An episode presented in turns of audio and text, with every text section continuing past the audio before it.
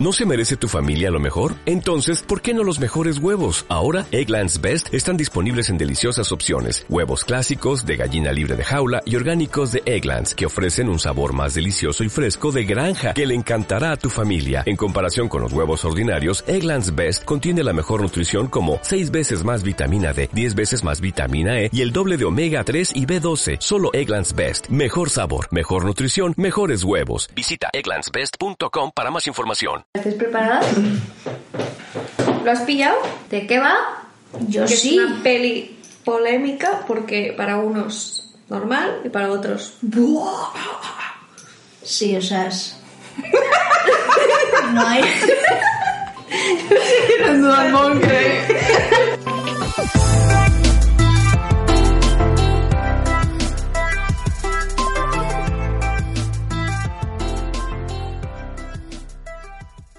Hola, bienvenidos al tercer podcast de Silent Scene. Estamos aquí con Carla, Hola. Sara Hola. y yo que soy Narda. Esta noche hemos tenido una baja eh, que es Marina y le mandamos muchos saludos que está enfermita. Entonces hoy vamos a hablar de la peli eh, Nosotros, en inglés Us. Una peli de, de este año que hace- ha salido hace poco, hace unas semanas, un mes o Un mes, así. sí. Em, ¿De qué va? La peli es un, muy como polémica, ¿no? Porque hay una gente que entendimos, ahí me incluyo, muy superficial y fue una película que, bueno, es entretenida y está bien para ir a ver. Y otra gente que quedó como, wow, lo que acabo de ver, súper complicado los códigos, que igual sí lo son, porque yo me enteré. Eh, la historia es un poco como un thriller, ¿no? Sí, más o menos. Bueno, es lo que has dicho tú, que o la amas o la odias. Bueno, también hay un punto medio que es. Ah, vale. ¿Sabes? Sí. Como. Bueno, está bien. ¿Sabes? No la amas, pero dices. Ah, bueno. Me lo he pasado bien. Sí, yo me incluyo en, ese, en ese punto. Sí, como, sí. bueno, sí. Y luego hay gente como yo que dice, ¡guau, cómo mola! No sé qué, cuántos símbolos. Y, y- y otros dicen, ¿qué símbolos? Sí, sí, sí. Pues ahí. Pero bueno, en realidad la historia se centra en, en una chica eh, que es Lupita Nyong'o, me parece que se llama, del apellido. Eh, ella hace de Adelaide Wilson, una chica que, que, bueno, que va con su familia a la casa de su infancia, con su marido, sus dos hijos y tal, a pasar el verano. Entonces, un poco antes de esto, eh, vemos como la historia de ella de pequeña, ¿no? Y es algo que de entrada no entiendes muy bien qué está pasando. Es una niña que está en el... En, Un parque de atracciones. Sí, el, el típico de, Estados Unidos en la playa, ¿no? Muy claro. típico. De algodón de azúcar, Sí. de caramelo. Eh, sí. Y la niña, eh, por lo que sea, se distrae y acaba yendo, entrando en una casa de, de espejos. Y entonces cuando lo estás viendo dices, te da un poco de mal rollo porque sabes quién es el director y te tiene que dar mal rollo porque ya es como, va a pasar algo, ¿no? Pero en realidad lo que pasa es, bueno, se encuentra con algo que, que le impacta mucho. Sí. Y entonces ya no vuelve a ser la misma en principio, porque cuando sale de ahí eh, No habla. no habla y los padres están preocupados y, y todo esto. Entonces, la, toda la peli eh, se centra en sobre lo que le pasó a Adelaide y todo pasa en el mismo sitio donde, donde ocurrió todo esto. Cuando era pequeña. Cuando O era sea, pequeña. se, se supone que ella cuando era niña tuvo este episodio que se perdió y tuvo un- una cuestión traumática. Y cuando pasó eso no volvemos a saber nada más hasta mm, más o menos 30 años después. Sí. Ella tenía como 10 años cuando pasó, ¿no? Más o menos, pues unos 30 años después que se ve a ella ya mayor con su familia viajando a una casa de verano. Entonces, Después de pasar un día en la playa un poquito raro, eh, vuelven a casa por la noche y, y cuando están en la casa, eh, la mujer, que se llama Adelaide, se empieza a volver paranoica porque se quiere marchar de la casa y, y se dan cuenta que de repente en el jardín de la casa hay cuatro personas fuera esperándoles. Entonces la, la madre le dice que tiene que echar a esas personas. al principio el padre, que es el como el, cabeza de familia, el macho, ¿no? El que tiene que hacer cargo de esto, es como, bueno, no, no, no, no hace falta que les echemos, no sé qué, como un poco reacio, pero claro, cuando ya llevan ahí ya un rato, como, no sé, 10 minutos o así, y por la noche, y quietos, es como, a ver, y aquí, en silencio. Y en silencio. Con monos rojos. Con monos rojos, así medio en la penumbra, pues es como que, vale, aquí algo raro pasa. Entonces el padre sale, al principio de muy buenas, ¿no? Como, por favor, podéis eh, abandonar mi territorio. me, estáis incomodando a mí y a mi familia, ¿no? Sí, muy cordial al principio. sí se vuelve a meter a la casa, no le hacen ni caso y ya me parece que sale la segunda vez ya con un bate, con, un bate en plan... Pero cagado. cagadito, cagadito perdido. Eso me hizo mucha gracia porque es como, va de chulo pero le da, está súper cagado, se le ve un montón. El papá es un poco el alivio cómico, ¿no? De aquí, o sea, no es que sea un bufón ni mucho menos, pero sí es el que le da el toquecito de, de humor, ¿no? Típico de, del director, ¿no? De este Pil, Pele, como se diga porque sí que... ¿Pili? Pili. ¿Pili? Pili, no. Pili. Pili. No, Pil es humorista, ¿no? O sea, realmente es humorista y bueno, las películas de él vemos esto puntito, ¿no? De gracia, ¿no? Y, y el padre hace esto y ¿qué pasa por ahí? Pues tras salir, me parece que es la segunda o la tercera vez con el bate, ya cabreado, dice algo, no me acuerdo qué es, ya se cabrea, y de repente la familia esta, que está en, el jardín, en la penumbra, Creo que la madre chasquea los dedos, ¿no? Chasquea. Da la orden, ¿no? Hace algún ruido y se separan. Y los niños empiezan ahí a corretear a cuatro patas y cosas así, que eso es bastante... Es un poco mm, raro. Sí, sí. Y... Y bueno, luego... Y él sale corriendo. Él sale corriendo, se, mete en la casa y es un poco, a mí me recordó un poco a Funny Games. Es que es muy del estilo, sí. Me recordó un poco a Funny Games. Sí. Sobre todo lo he visto. después. Me mm. recordó un poquillo a, eso. Mm. Claro. Entonces, claro, él entra en la casa, están todos súper cagados, entonces ella está abrazada con los dos hijos y, bueno, están intentando evitar las, las, ventanas, las puertas. La niña sale corriendo, mierda, me dejó la ventana abierta. Ahí es cuando ve a uno, uno de los de la otra familia. Y es un momento súper de tensión. E-, esa parte, la verdad, es que te da. Es muy, muy. O sea, no miedo a terrible, pero sí que le estás pasando mal, ¿eh? viendo esa, esa, parte de la peli, porque no entiendes nada, o sea, no, entiendes por qué una familia va a atacarlos. Hmm. Hasta que se descubre un poco el, el pastel. pastel. El pastel. que es... ¿Que el pastel es? El pastel es que son exactamente iguales que ellos. Sí. O sea, son unos clones, suponemos que clones eh, hmm. totalmente idénticos, hmm. con algunas características. Por ejemplo, el padre lleva gafas y este hombre no lleva gafas y no, no ve muy bien. Y el niño pequeño, por ejemplo, lleva una máscara, que no sabemos muy bien por qué lleva la máscara. La niña tiene una cara loca, impresionante. Sí. No sé si es la misma actriz incluso, porque...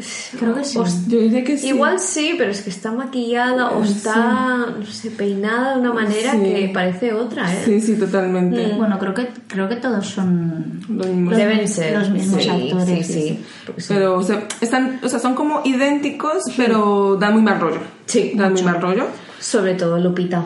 Sí, la, la, que hace la protagonista. la otra la clon de Lupita la protagonista de Light es da mucho mal rollo. Sí, sí. Porque mira que ella ya de por sí tiene los ojos saltones, pero no sé por qué el clon tiene los ojos más saltones de lo normal. Bueno, lo habrán querido resaltar. Totalmente. habrán aprovechado que tienen los ojos así para decir. Venga, perfecto. Sí, sí, maquillaje y todo eso. Entonces es muy del estilo Funny Games en, en esa escena porque como que los, los obligan a ponerse todos en el salón, ¿no? A toda la familia, ellos se ponen delante de ellos, la familia de clones delante, los Wilson en el sofá, eh, la Lupita, su clon, le pide que se espose, espose a la mesa. Están todos cagadísimos. Nadie entiende nada. Nadie entiende nada. Al padre creo que le han hecho daño en la rodilla. Sí, creo que con el bate le partieron, bueno, no partieron, pero le hicieron mucho daño en la rodilla. Mm. Y da muy mal rollo esa escena. Sí, y sí. es como. Y vale. aparte, es que no, no, o sea, no te han explicado nada, no sabes nada. Y Claro. a mí, en ese momento, lo que me llamó mucho la atención era cómo iban vestidos. O sea, todos iban vestidos iguales, con monos blan- eh, rojos, Rojos. Con sandalias así como de cuero Sí. y con tijeras de oro. Ya vamos a avisar que a partir de ahora vamos a decir spoilers porque vamos a entrar un poco más en detalle en lo que pasa en la peli. O sea, Hasta ahora es más o menos el... el- es lo del El tráiler, hasta ahora Mm. está todo en el tráiler, no hay spoiler. Pero a partir de ahora yo creo que se nos va a escapar alguno, así que mejor avisar. Spoilers, spoilers, spoilers. En ese momento empieza Red, que bueno, que es el nombre de la, de, de la protagonista, o sea, de la clon de la protagonista, empieza a hablar como, no sé, como, esa- como una persona que le cuesta hablar, o sea, que tiene una- un problema de voz o lo que sea, porque no, no pronuncia muy bien y tiene como la voz ronca. Ah, empieza a contarle la, la historia de que cuando ella era feliz, cuando la, o sea, cuando, ¿cómo se llamaba? Adelaida. Sí. Adelaide se, era feliz, ella era triste, que cuando ella, que ella escogió su marido y que ella le tocó escogerlo a él también cuando ella no lo pidió. En ese momento yo interpreté, yo interpreté en ese momento que eran como la sombra, Sí. Sí, que era como la sombra porque era como que la sombra está obligada a ese punto ya entendí esto, ¿eh? que la sombra era la que estaba obligada a ir detrás tuyo, aunque tú no quisieras hacer eso. Entonces, tú cuando tienes una pareja, escoges por la sombra la pareja que quiere, pero a lo mejor la a la sombra no le gustaba esa, esa, Claro, pero- esa pareja, pero se jodía, porque era la sombra, ¿no? Yo, yo esa parte la, la entendí así, ¿no? Y ella también hace hincapié de que, bueno, sí, dice lo del marido, que ella, como ella escogió a Gabriel, ella tuvo que escoger a Abraham, que es su clon.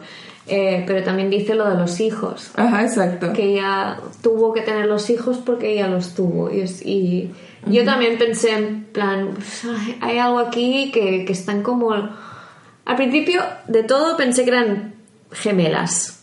Porque no, no veía el parecido entre, por ejemplo, el Abraham y el Gabriel, los padres. Básicamente no, no veía el, el parecido. Pero sí, es el mismo personaje, obviamente. Entonces pensé, son gemelas y como que se perdió o la descubrió, ¿sabes? Que yo en mi, en mi cabeza era mucho más simple, que cuando ella llegó a la casa de, la- de los espejos, vio ahí a su gemela perdida, básicamente. Y entonces, no sé, se pelearon o fue como traumático encontrarse con alguien que se parecía igual a ella. Entonces, yo en, ese momento pensé, le dio mucha rabia porque ella se quedó con sus padres, pero a esta la dieron. Ah, ¿sabes? En adopción o Sí. algo, de acogida o tal. Entonces ella está como recriminándole en plan, tú tuviste todas las oportunidades y yo no. Exacto. Sí, yo entendí que era algo así como más Sí. del tema de las sombras, de que se habían revelado las sombras. Yo entendí algo así. Sí, lo tuyo, a ver, sabiendo quién es el director tiene más sentido. Más que nada también porque dice una cosa que después no comprendí, o sea, sigo sin comprender por qué, que ella dice, mientras tú comías comida caliente, yo comía conejos eh, crudos, Sí. algo así. Y es la hora que todavía no he entendido, que bueno, más adelante hablaremos de la simbología y de los conejos que aparecen, a ver si tiene, si ustedes le encontraron algún sentido a esto, ¿no? De cuando ella dice que comía con- conejos crudos.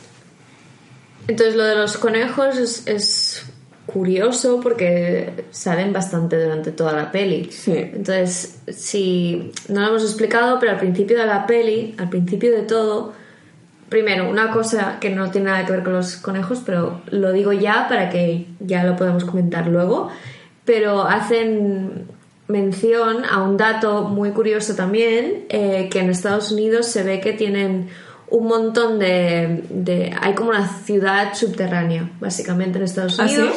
Sí, Eh, hay como un, un párrafo que te, que te dice, en Estados Unidos hay no sé cuántos kilómetros de... no son cuevas, sino como eh, metros, antiguos metros, antiguos em, Antiguas estaciones y... refugios anti, Ah, anti- ah, ah, cierto, nucleares, sí. todo esto, porque claro, los americanos eran súper paranoicos con todo esto.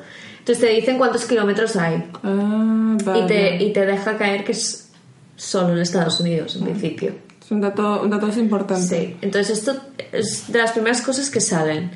Y luego te sale, eh, después de explicarnos un poco el trauma infantil de Adelaide, vemos una escena de créditos donde solo nos enseñan eh, conejos en jaulas. Y una música... Y una música muy tétrica Sí. con niños cantando, ¿no? Sí. Ahí.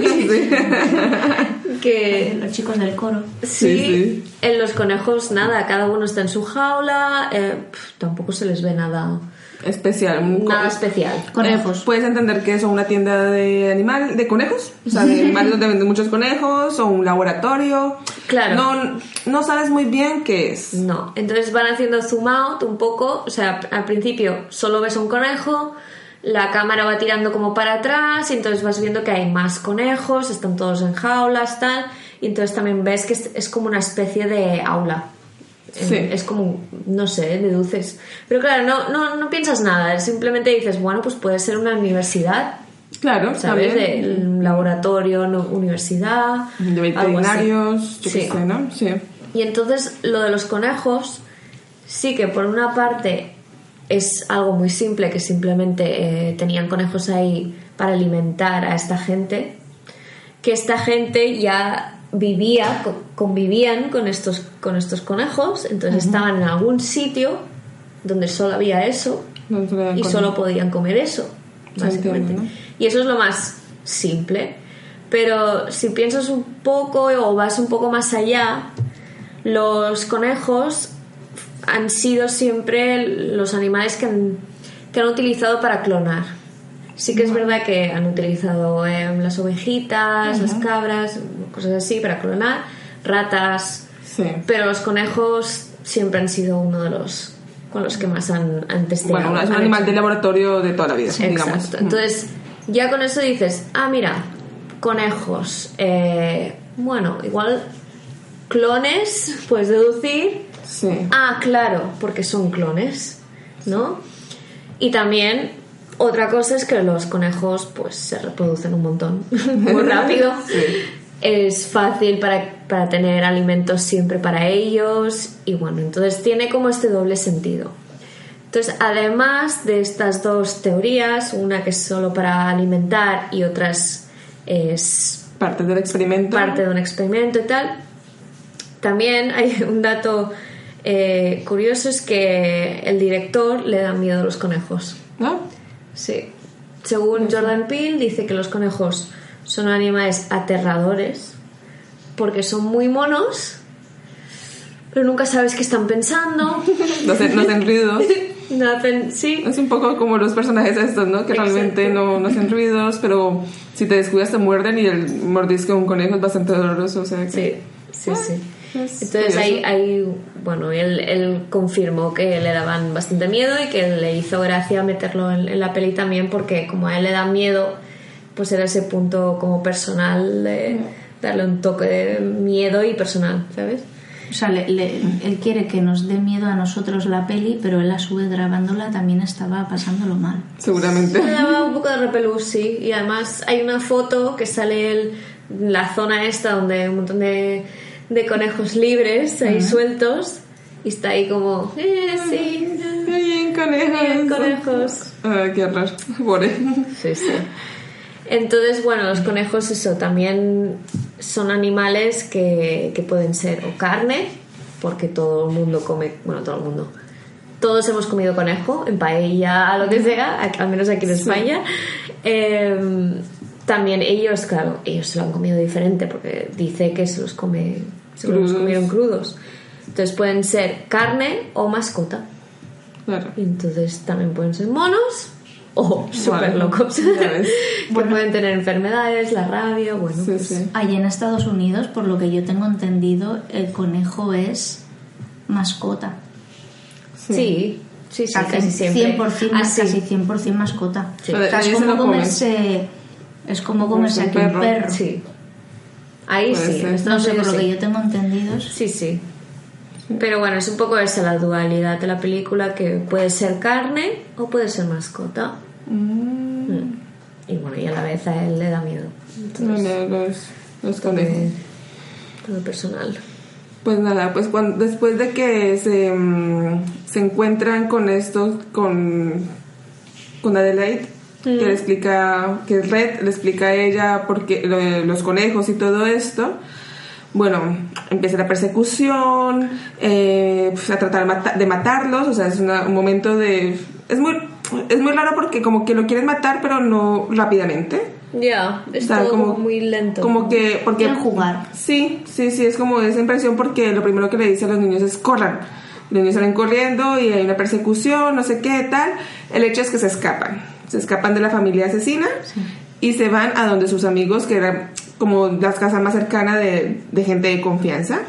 Y cuando llegan a la casa de los amigos, ahí fue... Yo en esa parte flipé porque yo no entendía. O sea, ahora estamos aquí analizando el clon, no sé qué, pero en ese momento yo no entendía qué estaba pasando porque por un momento también pensé lo que decías tú de la gemela y cuando vi que había más copias, o sea, habían copias también de los amigos, ahí yo no entendí nada. No, Ahí es como que si tienes alguna teoría ya se te desmonta, ya Sí. no, Claro. no entiendes. Sí, sí. Entonces, básicamente ahí como que nos dan a entender que todos tenemos nuestro clon y que todos ese día habían sa- salido, salido a matar a su contraparte que vivía en el exterior, ¿no? Entonces, Y entonces a partir de, de esa escena, cuando, bueno, sí, se encuentran a sus...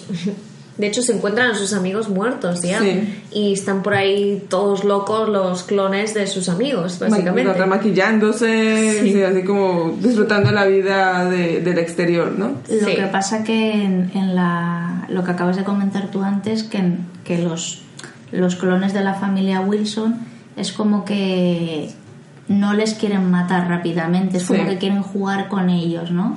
Por eso es que, que lo que decíamos antes de Funny Games, que me recuerda un poco a eso. Sí. Pero en cambio los dobles o los clones, como Mm. lo queráis llamar, de la otra familia, esos sí que van a saco. Sí, sí. Sí. O sea, esos no se lo piensan dos veces, eso es, entran y los matan y ya está. Sí. Mm. Yo, yo en parte lo en, en parte entiendo por qué es así. ¿Por qué? Porque para mí los, los clones de la familia Tyler, que son los, los vecinos, los amigos de, de- de los protas, por decirlo de alguna manera, eh, los clones nunca han llegado a, a- a tener relación con, con, con los de verdad, con los humanos, ¿no? Ujú. pero en cambio los otros, al menos una de las personas, sí que ha llegado a tener relación con los otros. O sea, es como una venganza. Es como más algo más personal. Bueno, entonces están en la casa de los vecinos y no solo ven a los, a los vecinos muertos y tal, sino que también ven las noticias. Y ahí es cuando te das cuenta también, no, no solo porque ves a los vecinos que tienen clones y dices, hostia, pues esto va un poco más allá, sino que ven, ven la tele y en las noticias hay un montón. Sí. Y, Y- que todos están matando, matándolos a su, a su contraparte. Eso es. Y, y todos, cuando acaban, o sí, no te das cuenta, cuando acaban, eh, o algo, no sé, todavía no lo sabes, eh, están todos como cogidos de la mano Sí. en, en, en la ciudad, están por diferentes puntos de la ciudad. Sí, a mí me causó como mucha, bueno, esa gracia así, gore que te da, que, que están en las noticias y ven a un hombre que están ahí, eh, está matando a su contraparte, ¡ah! Sí. y luego tira todo y se, se coge la mano de los otros y es como, ¿qué Sí. O sea, ¿qué- ¿a qué, ¿Qué a qué viene? pasando? Exacto, Sí. o sea, Sí, sí. no matan a todos, solo matan a su contraparte, no sé, fue como bastante, bastante curioso lo que, lo que pasó ahí, ¿no? Y también, Y entonces aquí también, aparte de ver que esto no es solo con Red y Adelaide, o sea, no es solo los Wilson contra los clones, sino que hay más. Y no es solo su círculo, ¿sabes?, de amigos, sino que es toda la ciudad y seguramente también todo Estados Unidos. Sí. Porque, sí. No, no dejo muy claro, pero tiene pinta de que que sí. tiene pinta de que sí. O gran parte de la población de Estados Unidos, sí. Y es curioso porque Adelaide eh, ya, no sé, siempre tiene como el control. O sea, está cagadísima, pero como siempre sabe qué hacer. Sí, sí, es verdad. Hmm. Entonces aquí ya dices, bueno, ¿y esta chica por qué siempre he controlado todo? Pero no, en ese punto no dudas, porque No. dices, ¿qué está pasando? No, Claro. Están pasando demasiadas cosas. Da- Das por hecho de que cada quien reacciona, porque de hecho los niños también reaccionaron muy bien. Sí. O sea, yo con 10 años me llega a pasar eso y me, mm, ya me pido, no sé, me dejo matar o algo así, porque no, no, no, no, no, no, sí, no, te- no tengo, no tenía ese instinto de supervivencia, pero los niños son como muy, bastante guerreros y dices, bueno, pues yo qué sé, ser una mujer guerrera de- de- del día a día, ¿no? Pero sí que es verdad que luego más adelante entiendes el porqué, ¿no? De por qué controlaba todo. Claro, todo to- todavía no estamos ahí, pero estamos a punto. Entonces, una cosa que quiero mencionar es que eh, ellos no, no tienen pistolas. Si te das cuenta, sí que hay una que es una bengala, que de hecho fracasa Sí. un montón. Sí. Justamente la, la pistola que en principio debería funcionar no, no funciona. Entonces, todo el mundo, todas las armas que se utilizan en la, en la película me pareció interesante porque no, no hay armas, cuando en Estados Unidos está llenísimo de pistolas Sí. Y realmente utilizan todos como símbolos, bueno, armas que son un poco el símbolo de, de su personaje. Entonces, si te fijas, los Wilson siempre utilizan eh, armas que son como de... que simbolizan la riqueza. Y en cambio lo- los otros es como algo pobre que intenta ser rico. Entonces, por ejemplo, explícate. Gabe, eh, el padre, Gabe, él utiliza el motor de una lancha que se acaba de comprar Ajá. y está ahí como fardando al principio de la peli. tal, Sí. Sí, me he comprado una lancha, tal. Vale, sí, funciona como una mierda porque se le cae la cada dos por tres. Sí. Pero bueno, tiene una lancha. Sí. Y, y luego cuando van a, a ver al- a los amigos, cuando están escapándose y tal, claro, el amigo, que justamente es blanco, Sí. tiene una lancha mucho mejor, tiene una bengala, pero la bengala tampoco le sirve. Entonces, tanta riqueza, ¿para qué? Sí. Al final, ¿no? Sí, porque como que el amigo se Porque Sí. lo que se da a entender en la peli es que ellos dos tenían como una rivalidad de quién tiene más. Sí. De lo típico de quién la tiene más grande, ¿no? Pues igual, esa era la rivalidad que tenían. Y, y entonces le dice, ¿y tienes esto? ¿Y tu lancha tiene lo otro? Y él, sí, sí. ¿Y tienes una pistola de bengalas? Y él dice, no. Y es como, ah, ves, te falta eso, ¿no? Como que era lo que lo había superado el, el amigo, ¿no? Y cuentan que también había comprado un coche más bueno, ¿no? Como que todo esto, como que es- lo mejora. Bueno, de hecho, la casa que tenían era un lujo. Sí. La casa que tenían esta... comparación a los Wilson, sí. Sí. Y entonces Gabe utiliza el motor de su, de su lancha, de, que es la, no, de la lancha del, del amigo, ¿no? Eh, la hija que se llama Zora, que me que se llame Zora, cuidado con este nombre, eh, utiliza un palo de golf. Es Otro símbolo, símbolo de, riqueza. Sí. Jason, que es el, el niño eh, de Adelaide, para matar a uno de los clones utiliza eh, una geoda, Sí. unos cristales así decorativos que están por la casa de los de los Tyler. Bastante caros también. Sí. Y eh, dato interesante, curioso, Adelaide, en cambio, utiliza un atizador. es un atizador? eh, para avivar el, el fuego, fuego, en la sí. chimenea. Sí, sí. Entonces, el suyo Ah, no es un lujoso. símbolo- exacto, no es lujoso, no es un símbolo de riqueza. Bueno, igual por tener chimenea, igual sí, pero mm, no, No. tampoco es de oro, tampoco es de nada. Es muy cutre. Es un palo de hierro. Es un palo de hierro. ¿Vale? Y entonces eh, los clones, claro, lo más importante, el arma más importante de esta película en realidad son las tijeras que llevan los clones. Sí. También tienen un símbolo ahí y un mensaje ahí. Porque las tijeras en realidad son dos palitos de hierro o de lo que estén hechos, no sé, eh, que son exactamente iguales, pero son opuestos. Ah, no había pillado esta simbología. Yo tampoco. Entonces es también como un símbolo de lo que son. Son exactamente iguales a ellos, pero no. Claro. Porque están por el otro lado. Exacto. Pero también es interesante verlo de que son uno no funciona sin el otro. Eso O es. sea que están son necesarios, ¿no? Para funcionar. Entonces creo que con esto podemos explicar un poco más de lo que más adelante descubrimos de los clones. Que, bueno, ella también lo dice al principio cuando están en la casa, Red le- ya le dice que, que ella no tiene, no tiene alma, que su alma depende de la de Adelaide, Ah, sí. que están... eh, ligadas, Sí. ¿no? Como Unidas. Unidas, Sí. como una... Sí, Sí, como una cuerda es cuando dice como una eso. cuerda, ¿no? Sí, Lo dice. Sí, sí, sí. Entonces, eh, ahí es cuando empiezas a intuir, ah, bueno, clones, no sé qué. Más adelante en la peli ya te dicen que, que ellos fueron creados, Ryan Red y todos estos clones fueron creados, fueron clonados de la, de la gente que vivía en la ciudad para eh, intentar controlar a la gente de la ciudad. Entonces, el gobierno americano intentaron crear clones de todas sus, todos sus habitantes. Eh, bueno, en principio es con la, empezaron con esa ciudad, ¿no? Sí. En principio, pero nunca se sabe. Sí. Eh, los clonaron, ¿no? Y hicieron experimentos y tal para ver si estos clones, si les decían que hicieran X, los de arriba hacían X. ¿Qué pasó?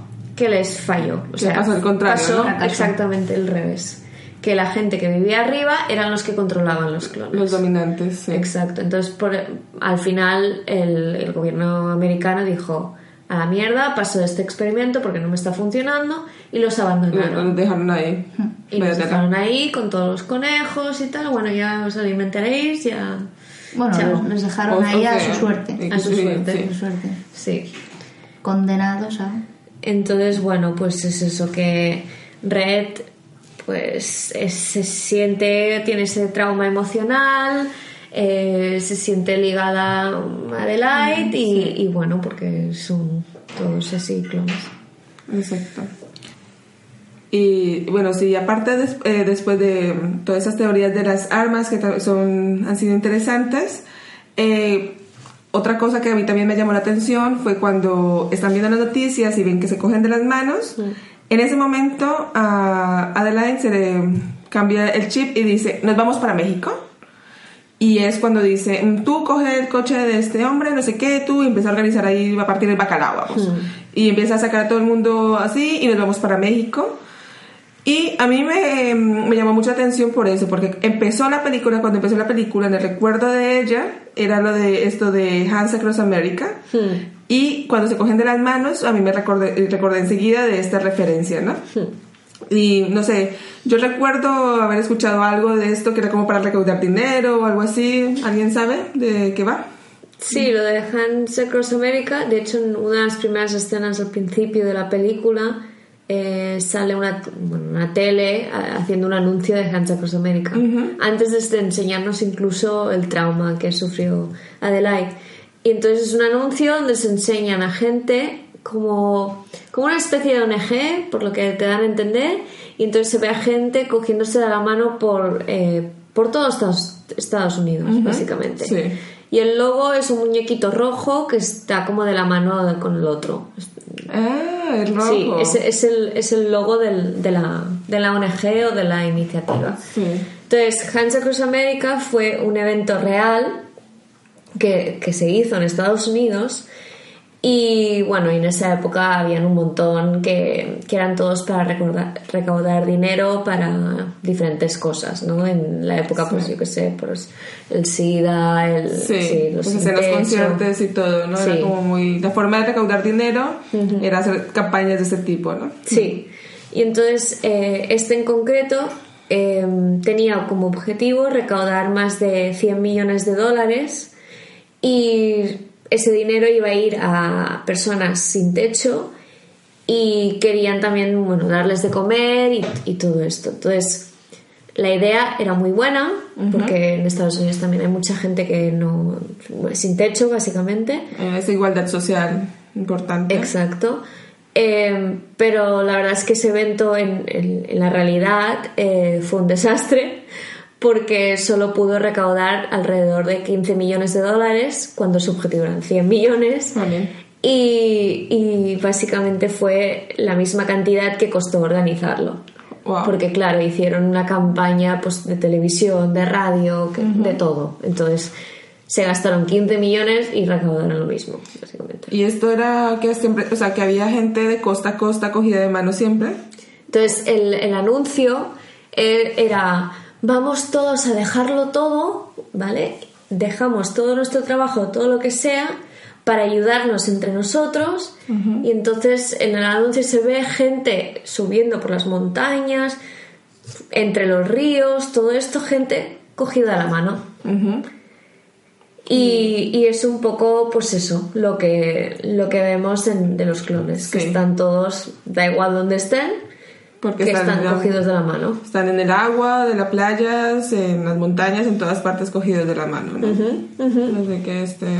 Y claro, como ellos van vestidos además de, de rojo, los clones digo, es un poco el, logo de Hansa Cruz América. Claro. Es lo mismo. Claro, por eso escogieron ese color, seguramente rojo.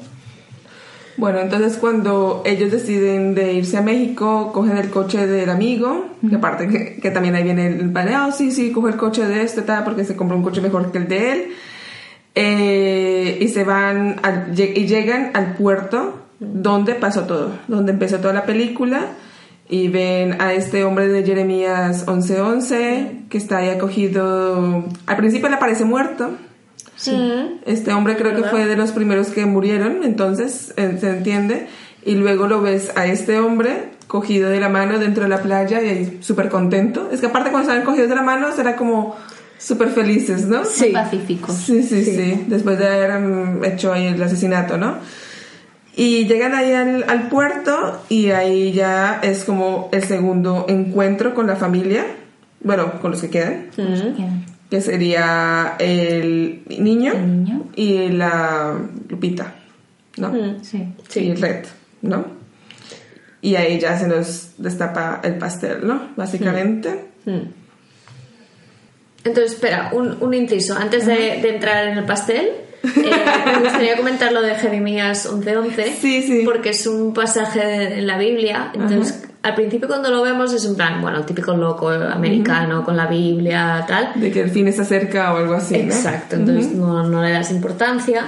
Pero no solo es Jeremías 11:11, que ahora os, os leo qué es exactamente, sino que también es el número 11, que esto si no te fijas muy, bien, no pasa por desapercibido, pero básicamente el 11 se ve en muchos lados.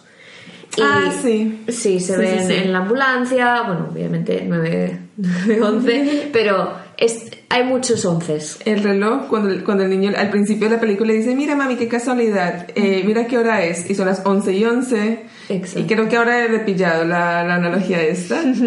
Entonces, claro, es una analogía que, pues el 11 es, es, es, un número, se dice capicúa. Sí. Capicúa, sí. Entonces el 11 es un número capicúa, eh, también es como el reflejo del mismo número, ¿no? Es 1. Los espejos también son importantes en la peli es todo como muy simbólico de que, bueno, pues son los clones, son básicamente eso. Es como la... Sí. Que hay dos de cada uno, ¿no? Exacto. ¿Y qué dice la Biblia? Entonces lo de la Biblia es, eh, os leo el pasaje, entonces es, por eso así dice el Señor, voy a traerles una desgracia de la que no podrán escapar. Me llamarán a gritos, pero no pienso escucharlos. Qué horror de pasaje. exacto. Entonces esto es un pasaje del, Testamento Antiguo. Entonces, si habéis leído la Biblia y tal, podemos ver que el, Dios que sale en el Testamento Antiguo es un poco bruto, en el sentido que es un poco malo. Malo. Sí. Y, bueno, lo que hace la, cita sea bueno, esto hace que sea muy apropiada a la película de nosotros también, que sea tan bruto y, es un poco como decir que, que bueno, que se, que les va a traer una desgracia y, nadie se podrá escapar y, se lo tendrán que... Es inminente, ¿no? O sea, es un poco decir, es lo que hay, chato. Sí, exacto. Entonces Jeremías 11.11 habla sobre el castigo, eh, los clones se rebelan en contra de sus otras mitades, Red se venga de Adelaide eh, y la ausencia de misericordia también lo, lo, mencionan porque los clones pues, no se dejan conmover por las súplicas de sus dobles o intentos de negociación, porque es como, ah, por favor, no me mates, no sé qué, ah, la mierda. Sí. Parte la mierda. Sí, sí en realidad no, hay nada que hacer. O sea, o huyes o matas, porque no hay nada que hacer. Eso. Y entonces, de cierta manera, Adelaide cumple con el papel de Jeremías en la, en la película, ya que sabe que los clones acabarán usando la violencia bruta para vengarse y no puede hacer nada para evitarlo. Entonces esto ya, ella sabe algo que los demás realmente no sabemos, ella sabe que tiene que ir a México, ella sabe cómo matarlos, bueno, cómo tratarlos, obviamente. Y como- Y entonces, ¿por qué lo sabe? ¿Por qué porque sabe todo esto? Ahí, sal- ahí viene el pastel. Básicamente, chun, chun.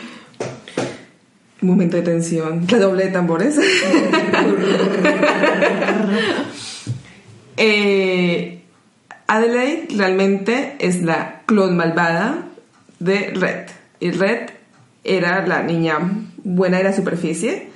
Y en el momento en que llegó a la casa de los espejos, Red, que es Adelaide, o sea, la- la- digamos el clon porque si no es un Sí. follón, el clon hace el cambiazo y la mete a ella con, con los clones bajo tierra, porque todos esos clones viven bajo tierra, en lo que explicabas tú antes, de todas esas ciudades subterráneas que, había, que hay en Estados Unidos. La mandó bajo tierra y ella se fue, se escapó y fue a visitar a su, bueno, se, se fue a vivir con su familia y tomó el papel de, de ella, ¿no?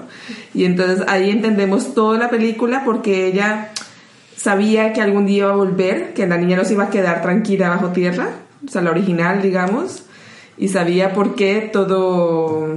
Bueno, sabemos por qué es tan paranoica y Claro. por qué es tan rara durante toda la película.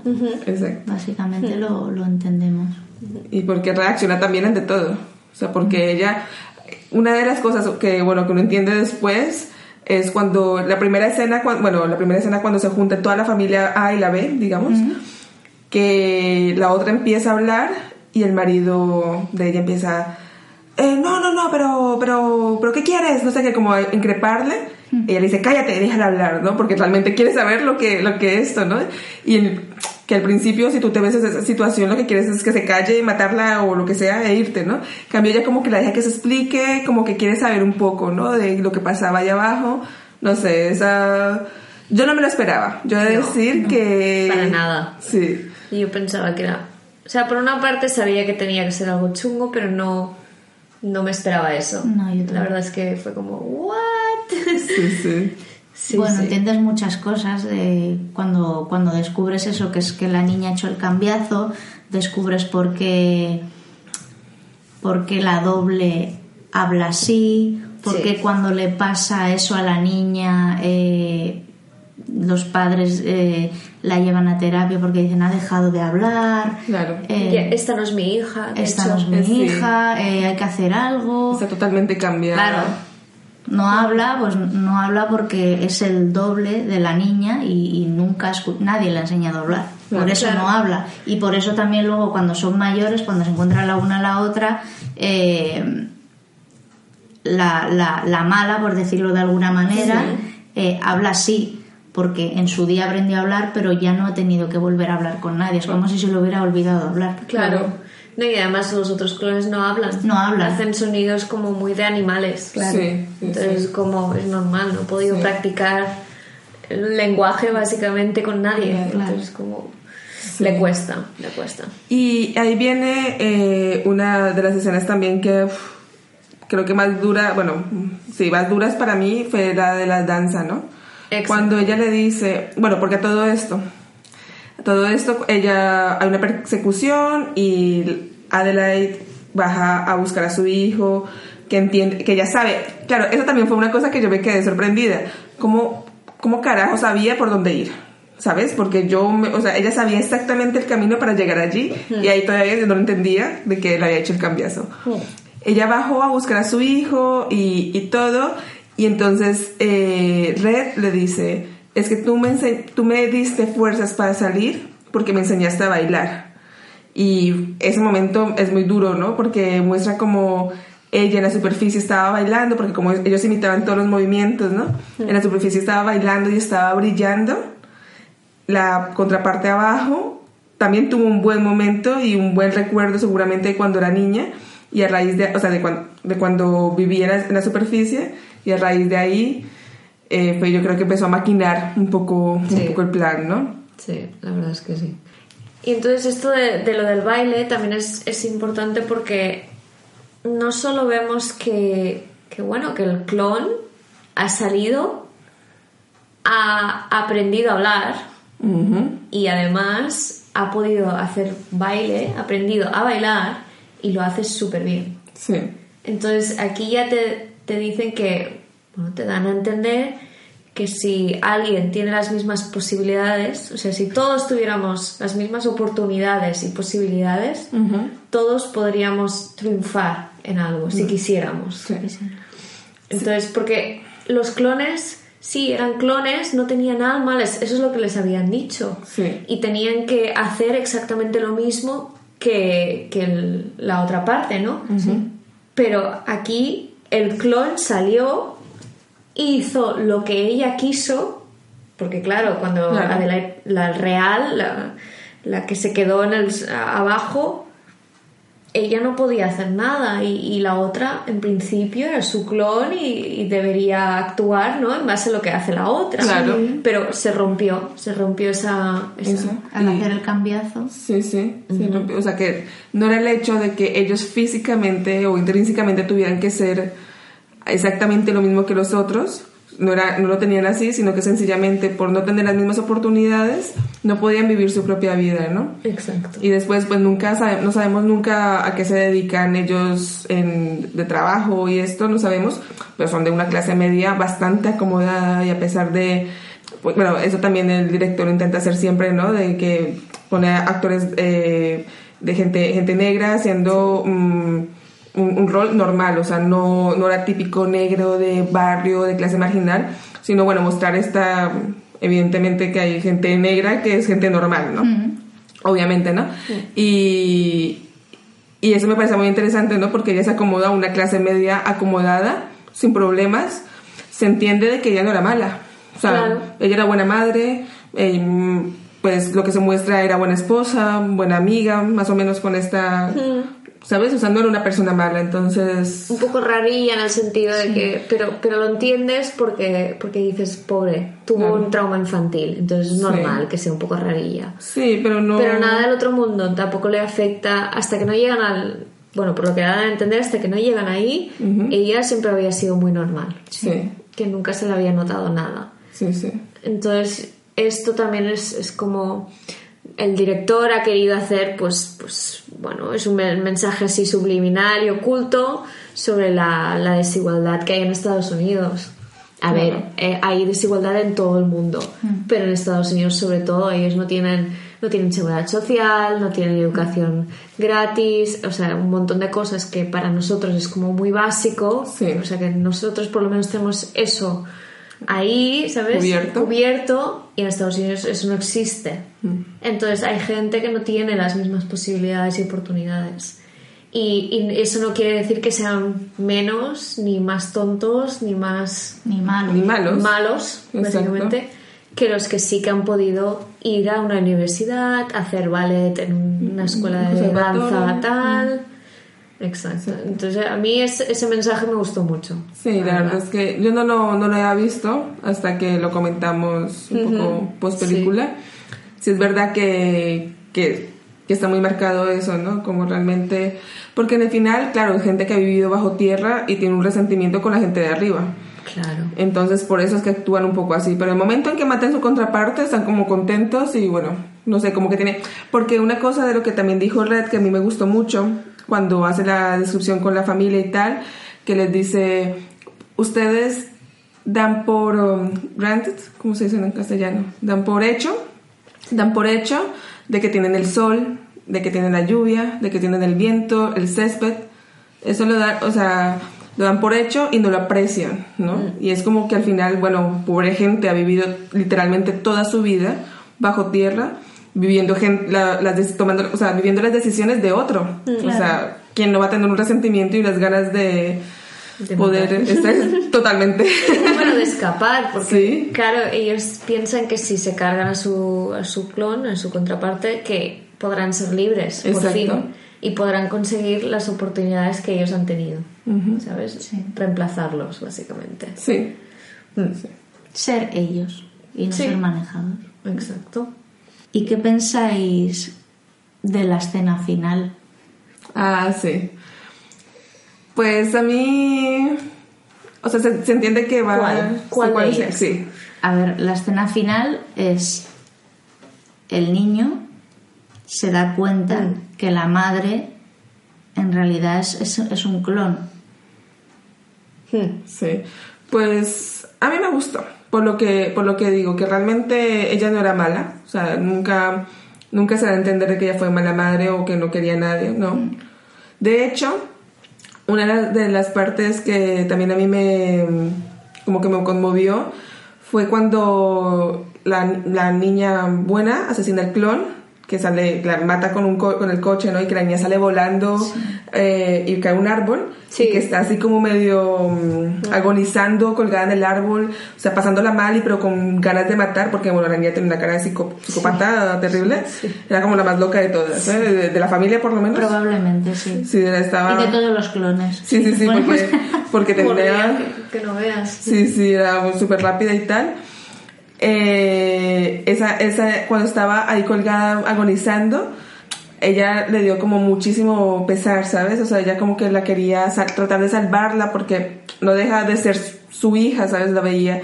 Entonces se entiende de que no era una persona mala, ¿no? Entonces, Claro, yo creo que en ese momento se da cuenta, si yo no hubiese podido salir, esta sería mi hija. Claro. Básicamente. claro. Y es como, jolín, no, también no es mi hija, pero bueno. También cuando muere el otro niño, ella también lo, lo, lo sintió mucho como, como propio, ¿no? Entonces, no sé. A mí, me, a mí me gustó que el niño se hubiese dado cuenta y que A mí también. lo hubiese dejado como, bueno, Hmm. pues que se le va a hacer. A mí también lo que me impactó fue, aparte de esa escena, es ver a todos los clones cogidos de la mano por todo Estados Unidos, ¿sabes? fue muy raro. Es muy exagerado, básicamente, sí. porque es en plan, a ver, Así. A mí eso no me gustó porque fue- Hollywood. Sí, a mí eso así, la verdad no me gustó porque dije, ¿qué, qué pretenden aquí? O sea, pretenden... Bueno, te pretenden, bueno, dejar, te dan a entender de que, de que no es solo la ciudad, es, es todo Estados Unidos Sí. y todos se están uniendo y vengando en contra de sus contrapartes y, Sí. y están ahí libres por fin. Sí, claro. Yo creo que, no sé, después de ver la película, pues es inevitable que te, te metas en páginas y las teorías y las críticas y tal y cual. Y yo lo que pienso de, de los clones es que mm, ella es consciente de que viviendo donde vivían estaban sufriendo. Entonces yo creo que lo saca a la, a la superficie como, bueno, eh, los dejo aquí y que hagan lo que quieran con ellos. Prefiero que estén fuera y que los maten o que les hagan lo que les tengan que hacer antes de que sigan viviendo aquí. Sí, es un poco, sí, misión suicida. Sí, pero a mí me pareció eso, es como, bueno, prefiero que estén aquí y que porque la escena final, una de las escenas finales de la película, claro, es un poco apocalipsis porque ves a todo el Sí. mundo así, cogido de la mano y tal, pero también se ven helicópteros, es en plan, bueno, no se han cargado a todo el Todo el mundo, mundo, todavía queda policía, todavía queda algo de civilización. Sí. Entonces es eso que yo entiendo que es, bueno, prefiero que estén aquí y que ahora mismo les hagan lo que les tengan que hacer antes de que sigan viviendo ahí abajo en la oscuridad y, y viviendo en esas condiciones. O sea, para mí es como un, Bueno, sí. Bueno, un, un- un sí, suicidio, un, un- Un, morir, pase- un morir matando, ¿no? sí, un- que pase lo que tenga que pasar. Es un momento Pero YOLO. prefiero eso. Es en plan YOLO. Si quiero salir de aquí, yo lo... YOLO. es un momento millennial YOLO. A la mierda. Total. Sí, pero no. O sea, sí, pero también es venganza. También Sí, es venganza, pero, pero yo Voy creo a vengarme es porque, porque Pero lo que pasa es que... me han abandonado aquí y Sí, quiero- pero ¿qué culpa tienen, qué culpa tienen la parte, la gente que vive arriba? Pues porque si no los matan seguirán... Ellos creen que seguirán ligados a ellos Claro. y tendrán que actuar como ellos. Sí, sí, pero me refiero que realmente la gente que está arriba no, no tiene culpa. O sea, la gente Claro, no lo tenían. Pues no, no tenían ni idea que están ahí abajo. Son los militares y los que hicieron estos experimentos de esto. Sí, totalmente, pero como Red, bueno, la original de Light, Red, los, como los revoluciona o supongo Claro. que los adiestra, yo qué sé, porque claro, Sí, porque ahí se ve lo que decías tú antes, Sara, lo del resentimiento que tenía hacia, hacia Red, ¿no? mm, pero sí, obviamente, es como, uf, vamos a darlo todo, si morimos, pues bueno, pues al menos no tengo que seguir viviendo aquí en este túnel y co- seguir comiendo conejo. Sí, eh, sí. Literalmente. Pues, as- así a rasgos generales, ¿qué opinas de la película? pues yo hablando ahora he encontrado otro fallo de guion que no me he dado cuenta. Y ese es un fallo de, de guion grave. Que normalmente la gente que es clonada, bueno, la gente que es clonada, aquí como si fuera algo normal, ¿no? Sí, ¿no? Los animales que son clonados o tal, no pueden tener hijos. Entonces no tiene sentido que ella se haya quedado embarazada. Ya, pero si te. No sé, allá nos metemos en un jardín. Mm, es, es una película de fantasía. Ay, bueno, sí. Claro, es que le tienes que, le tienes que quitar la lógica Claro, no, a no, todo no. eso. Yo- no, yo pero es verdad. Eh, la verdad es que la peli tiene bastantes fallos y ese es uno de ellos, pero Sí. ahora no se me ocurre ningún otro, pero hay, hay bastantes. Vacíos también de, Sí. de historia, en plan, Sí. ¿y esto por qué? Y es que- ¿Sabes? Si te lo cuestionas Y- un poco más... Y con el poder de la elipsis llegan a todas partes. ¿eh? Están aquí matándose y la niña prácticamente alcanzando a la otro, no sé qué tal. Y momento a otro ya están en la casa de los amigos. Es como, no sé, aquí, ¿qué pasó? Se quedaron. ah, Porque, claro, eran- había muchos momentos en, el- en los que los clones de, de la familia principal eh, estaban como esperando que ellos hicieran algo. Como esperando que salgan de la casa, esperando. No, si son asesinos tal, no tiene sentido que los esperen, ¿no? Pero entonces ahí viene, para mí ese fue el fallo de guion más, más grande, pero luego lo piensas, es que a lo mejor Red pero no era tan mala o no quería matarlos, no sé, yo les trato de justificar un poco por esa parte, ¿no? Pero yo pienso, si ellos estaban tan ligados a sus... mm, a sus... ¿cómo se llaman? Las contrapartes, ¿cómo podían decidir matar a la otra parte? ¿Sabes?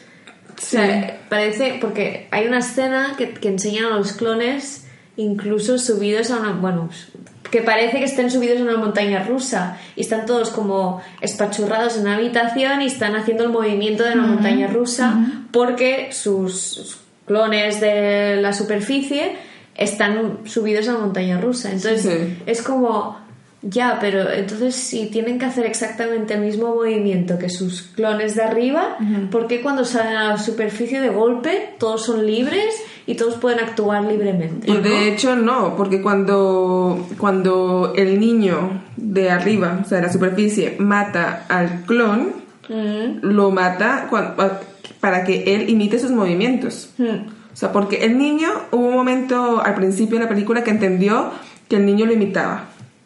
Que de hecho ahí fue una de las veces que pensé que era, una- era la sombra que había tenido vida.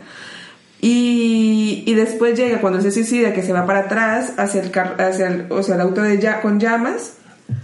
Ahí es cuando el niño hace lo mismo. Entonces no tiene sentido. Claro, porque Porque- hay veces que sí, pero hay Ajá. veces que no. Claro. Yo creo que es, mm, no sé si lo he dicho al principio, pero yo creo que esta película necesito volver a verla. Porque tiene tantas, tantísimas, tantísimas cosas Sí. que me me- en, fijarme en tantas cosas a la vez me es imposible. Sí. A ver, el tema que más re- recurrente de la película es la dualidad. Ese es el tema principal, con todo, todos los simbolismos que hay, todos los símbolos. Todo es sobre la dualidad, que puede ser bueno y malo a la vez, básicamente. Porque, y- y, los clones son buenos y malos a la vez. Claro. Bueno, Em, sí. Y ese es uno, y el segundo es el de la desigualdad. El tema de las oportunidades y todo esto. sí. Que bueno, que es, es un poco parecido a la película anterior, la de La la otra de Jordan Peele, la de Get Out. Que vale, en aquella sí que habla mucho más de los de la sociedad afroamericana de Estados Unidos y l- las- la desigualdad que hay ahí. Sí. Y aquí en esta, obviamente los protagonistas son afroamericanos igual, pero no es 100% eso, porque los clones también son blancos y Sí. también tienen la misma desigualdad. Entonces sí. es un poco eh, toda la sociedad americana que no... Que no tiene... Que, son, que tienen un- una desigualdad grande, ¿no? Exacto. De todas maneras, yo sí que creo que Jordan Peele tiene buenas intenciones, pero le falta. Bueno, es un director nuevo, o sea, es Nobel, realmente es la segunda película que, que hace. Y tanto en la anterior, en Get Out, que el tema fue muy bueno y gustó mucho, estuvo muy bien hecha en general, los personajes, la fotografía, sobre todo la fotografía era brutal, la banda sonora también muy buena, pero el guion para mí personalmente me pareció un desastroso, porque te lleva, o sea, un, buena parte de la película, una hora larga, explicándote, mm, dando vueltas sobre lo mismo, ay, si el racismo, no sé qué, ay, si el racismo, no sé qué, y luego llega en los últimos 20, 25 minutos, eh, resuelve toda la problemática de la película. Y de hecho el final de esa película llega un personaje de la nada y salva toda la situación. O sea, no, no, tienes, o sea, yo creo que no supone los, eh, o sea, está muy bien eh, pensado, pero le faltó como resolución, ¿no? Mm. Y esta película un poco de lo mismo. Sí. Un poco que empezó al contrario, empezó el conflicto muy pronto, porque realmente los no sé, a la media hora más o menos. creo que sí. A la media hora de la película, después de explicarte los personajes y tal, las situaciones, empieza eh, la problemática, pero dan muchas vueltas sobre eso para la conclusión, es muy corta y te quedas con ganas de saber más. Eso, es buena, es mala, mm, pero ahora qué va a hacer, va a matar a su familia, yo qué sé, ¿sabes? O sea, te quedas como con ganas de saber más de la conclusión, ¿no? De esto. Y creo que es eso, que le falta no sé, afinarse un poco a este director, pero por otra parte, personalmente me gusta el tema de que utilice actores eh, negros, afroamericanos, que no los esté estigmatizando, aunque la primera sí que lo hizo un poquito más, pero que no los esté encasillando en una problemática de suburbios o cosas así. Ah, me gusta, yo creo que eso, que tiene buenas intenciones. Bueno, al menos las dos primeras películas que ha hecho las dos ha dado que hablar. O sea, para bien o para mal, pero mm, todo el mundo está hablando de esta película o de la película anterior. Entonces. Algo está haciendo bien. Sí, algo sí. Yo lo que quería también no tiene absolutamente nada que ver ni con un, un fallo de guion ni nada en la película. A mí lo que me lo que no me gusta de, por ejemplo, de esta película es que creo que el error que se comete muchas veces al anunciar las películas es que ya te la catalogan. Antes de ver la película, o sea, ya te la anuncian como, ¡pum!, esta película es de terror, o esta película es un thriller, o esta película tal. Entonces, claro, tú ya vas al cine con la predisposición. Con la predisposición de que esta peli es de terror. Para mí, sinceramente, y yo soy una persona ultra, hiper, mega fácil de asustar, o sea, soy un público muy fácil en las pelis de miedo, cualquier tontería me asusta el típico susto de espejo bajo la cabeza y subo espejo, siempre, siempre me asusto, siempre me asusto. Ah, la de la nevera. O la, o la armario. La nevera. el armario, la nevera. El armario. Eh, ah, el, baño que está, que está el niño haciendo pipi y, sal, y pasa alguien por detrás. Siempre me asusto y siempre sé qué va a pasar. Pero claro, yo creo que el fallo que, que muchas veces cometen es ese, que, te, que ya antes de verla ya te la catalogan. Y eso ya te hace ir al cine con una predisposición de, bueno, esta peli me tiene que dar un miedo tremendo. Para mí esta película no es de miedo. Quizá los primeros 20-25 minutos de película sí que es verdad que da mucho mal rollo y que estás ahí porque no sabes realmente qué está pasando. Pero luego, mm, pasados esos 20-25 minutos, para mí la película no es de miedo. No, es un poco como la purga al final. Es un poco como la purga o es un poco como cuando Mm, no sé si alguien ha visto Babadook, pero a mí me pasó lo mismo con Babadook. Babadook eh, te la anunciaron como si fuese una película de terror, de no sé qué, una película que australiana, de tal y de cual y de Es verdad que yo casi me voy del cine, porque repito que soy una, una persona muy fácil de asustar, pero mm, fríamente esa película no era de miedo. Hmm. Y creo que es un error que cometen muchas veces que ya vas condicionado. Claro, totalmente. Entonces, ¿qué creéis que intenta decirnos Jordan Peele con esta peli? Yo creo que depende un poco de, cómo, cómo te has quedado, básicamente, cómo te has quedado después de ver la película, en plan, cómo te la has tomado. Eh, lo que hemos dicho varias veces, algunos dirán, es un thriller. He ido ahí, me he sentado, he visto la peli, está bien, me he ido, ya está. La he disfrutado más, la he disfrutado menos. Yo repito que creo que la tengo que volver a ver, como mínimo dos veces. Porque aún la estoy como asimilando, procesando, ¿sabes? Como, bueno. Y más ahora, después de que hemos estado hablando de tantos simbolismos y tantas cosas así, wow, yo, me, yo no me puedo fijar en tantas cosas en una película. No, para mí, a mí me gustó moderadamente, digamos. O sea, en la película sí que hubo momentos de tensión y que la pasé un poquito mal, porque yo no me gustan nada las películas de terror, los thrillers tampoco mucho porque tengo esa tensión así.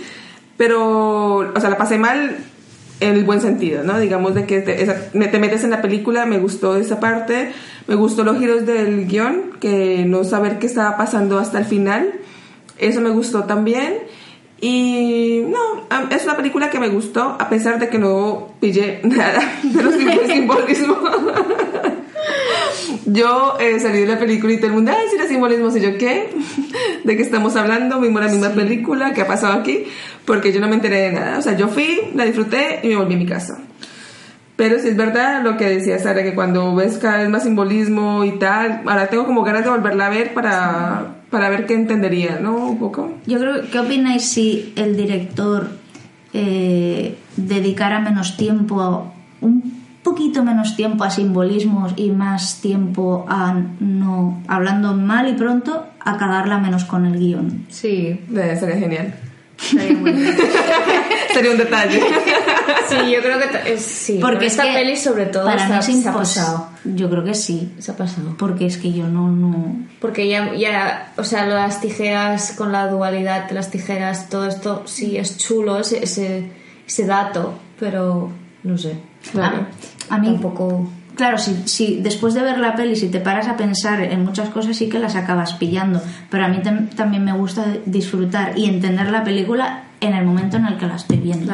No después hablando con la gente. Claro. De, ah, ¿te has fijado en esto? ¿Te has fijado en lo otro? Ah, pues no me he fijado. Claro. No, a mí también me gusta estar en el cine y estar pillando las cosas, porque si no las pillas es como. Ah, bueno, es como estar viendo, yo qué sé, una película checoslovaca, que no me entero.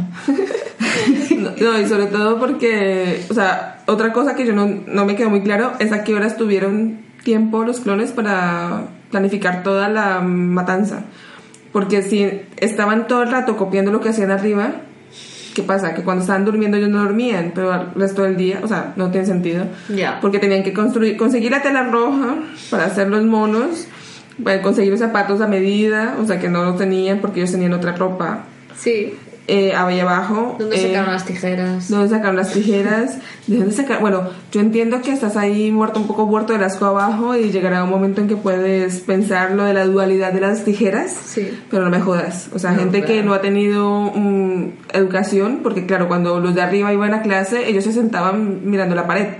Mm. No han tenido una educación real ¿De dónde se sacan todo ese simbolismo? Me parece un poco sí, es muy exagerado. Exacto, muy rebuscado.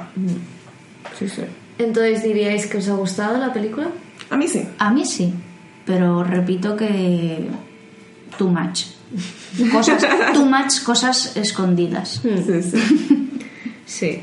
¿Y a ti? Yo la verdad es que eh, bueno, es culpa mía que estemos haciendo un poco este podcast porque a mí me ha encantado la película. O sea, sí, eh, la veo como una... Tengo que admitir que la veo como una peli simple, que tiene muchos fallos y tal, pero a mí me, me encanta, me chifla que haya tantos, tantos simbolismos soy la típica que estoy buscando ahí. ¡Wow! Ha salido eh, una foto de, de, los Goonies, claro, porque los Goonies también estaban pues, pues por mundos subterráneos, ¿no? Entonces, claro, me, chifla, entonces a mí me ha gustado mucho.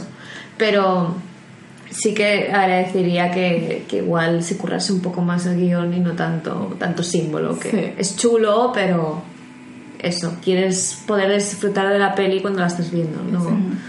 No luego tirarte cuatro horas pensando a ver de, qué iba realmente. Exacto. Y como punto positivo también eh, le daría tanto la fotografía en esta estuvo normal, me gustó más en la de Get Out. La fotografía aquí estuvo bien, pero tampoco nada del otro mundo. Y la banda sonora sí me gustó mucho. La verdad es que la banda sonora había momentos en que... Mm. Brutal. Queda magistral, sí. Sobre todo cómo ha cogido esa, esa canción de hip hop de los 90, me parece. Lunis, ¿no se llama? ¿Lunis? ¿Lunis? ¿Lunis? ¿El qué? ¿El cantante? El cantante. Ah, no sé. no sé cómo se pronuncia.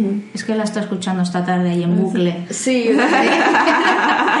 sí, coger esa canción que en principio es hip hop y, Sí, y sí. convertirla en una canción de terror, o sea, Sí. es magnífico. Sí, encuentro. sí. Eh, y la dirección está bien. Sinceramente, la dirección no, no, no le encontré así un fallo muy grande, así que bueno. Los actores también genial. Sí, la verdad es que sí. Súper bien todos, en realidad. Sí. No, y tiene muy buen reparto de actores, ¿eh? Sí. O sea, no es que este haya salido de serie B. O sea, Claro. tiene Elizabeth Moss, que está de secundaria aparte. Mm. Está Lupita. El, el marido de ella, si no lo conocía, este actor. Ha salido en Black Panther. Como todos los, los actores afroamericanos de moda. Qué raro, ¿no? Sí, sí. Así que bueno, pues con esto daré por concluido este podcast, que es el número 3. Tendríamos que empezar a poner como nombres o algo así, porque de ir contando no, no mola. Sí. y bueno, eh, nos veremos en el próximo, que ya veremos de qué lo prepararemos. Si tienen alguna sugerencia, se pueden poner en contacto con nuestras redes sociales de Silencing. Estaremos más de encantadas de seguir sus caprichos, que lo hacemos por ustedes. Muchas gracias por todos y nos veremos. Hasta luego. Adiós.